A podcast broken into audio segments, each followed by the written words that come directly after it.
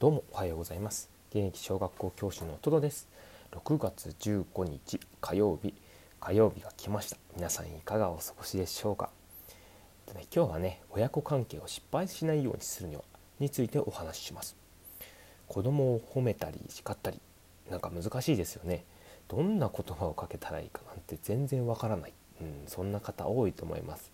私もまだちょっと結構よく考えてから言うなっていうタイプなんですけどうん、皆さんはいかがでしょうか？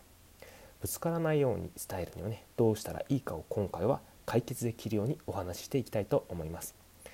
結論は一つです。つながるような言葉かけを。結論はつながるような言葉かけをです。で訳は3つあります。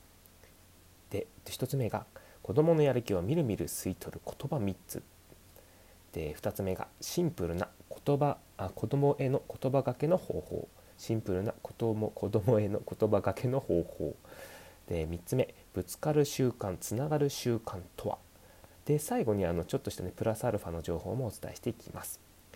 で1つ目が子供のやる気をみるみる吸い取る言葉。3つの3つを紹介していきたいと思います。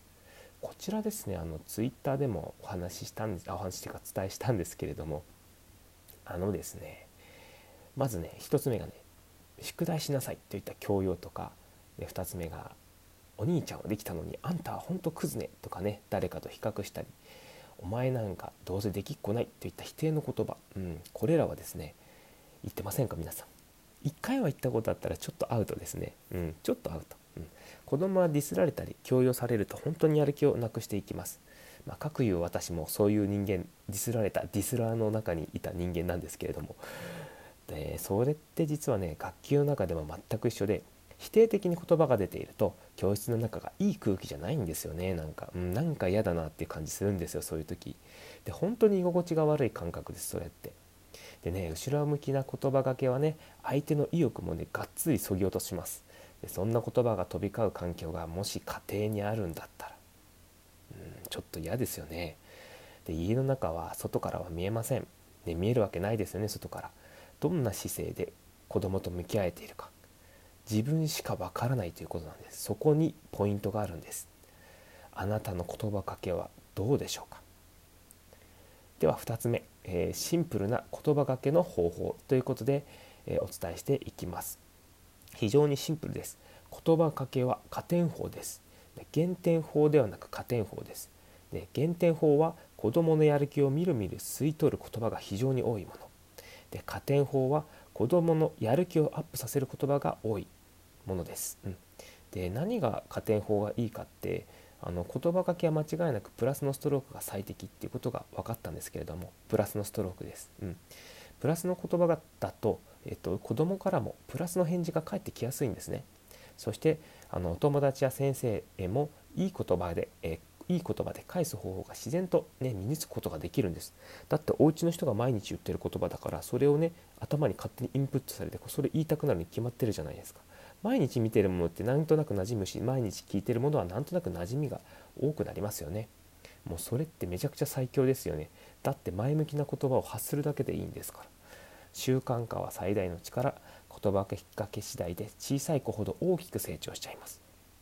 では3つ目ぶつかる習慣つながる習慣とは？ということなんですけれども、えっと、こちらですね。まず1つ目のえー、っとぶつかる習慣の方でいきたいと思います。子供とぶつかる7つの習慣というのを紹介します。7つ言いますね。批判する責める文句を言う脅す罰する目先の褒美で行動をコントロールする。かがガミガミ言葉を言う。これら一つでも当てはまってますかね。まあご褒美に関してはあのー、なんだろう。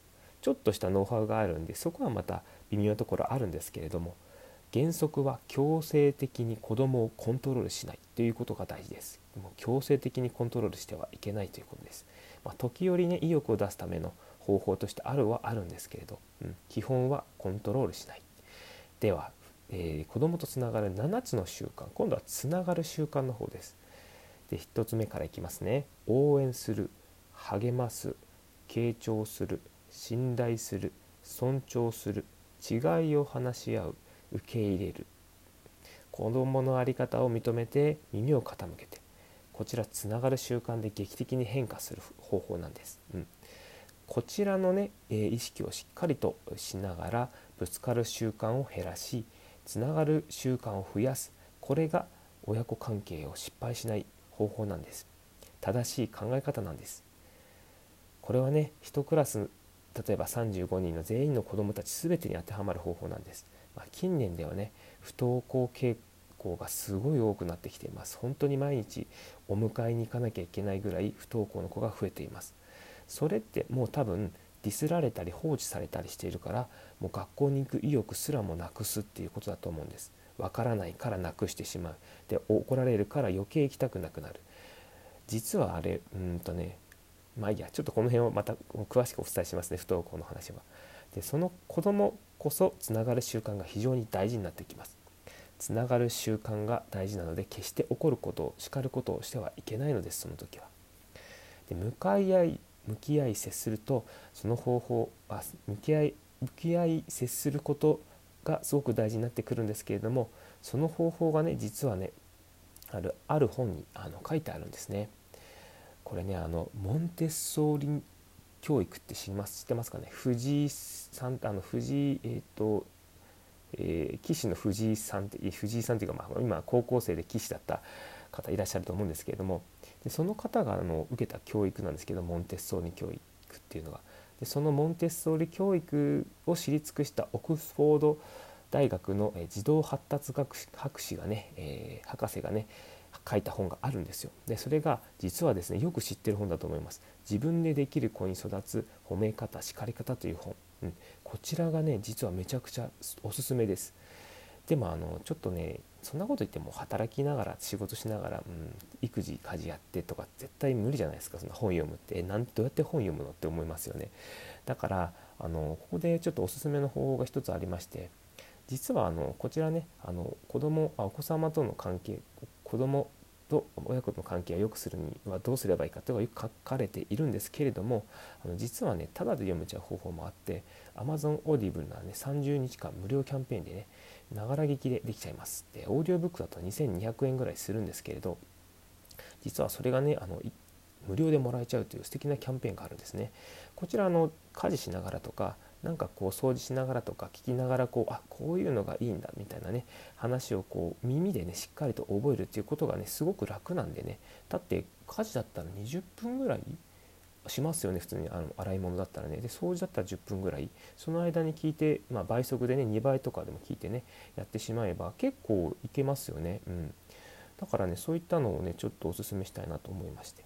でですねあのこちらのリンクに関してはあの概要欄に貼ってありますのでぜひぜひあの参考にされてみてください。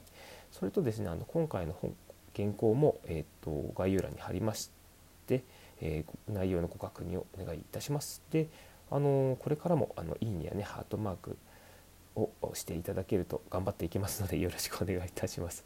もうねなんかねやっぱりいいねあると嬉しいですからねすごく、うん、なんかやる気が出ますねこの活動に。うん、ということでね今日もあの火曜日です。まあまあぼちぼちやっていきましょうね。そんな気合入れても、まあ、大きく変わることないですから自然体の方がむしろねあのいい方向に行きやすいですからね。ちょっとあの参考にあの今回の話をね元に子供と接してみたらどうかなっていうふうに思います。ご自身のお子さんがね1ミリでも成長できるように祈っております。それでは皆さんまた明日お会いしましょう。良い一日をお過ごしください。いってらっしゃい。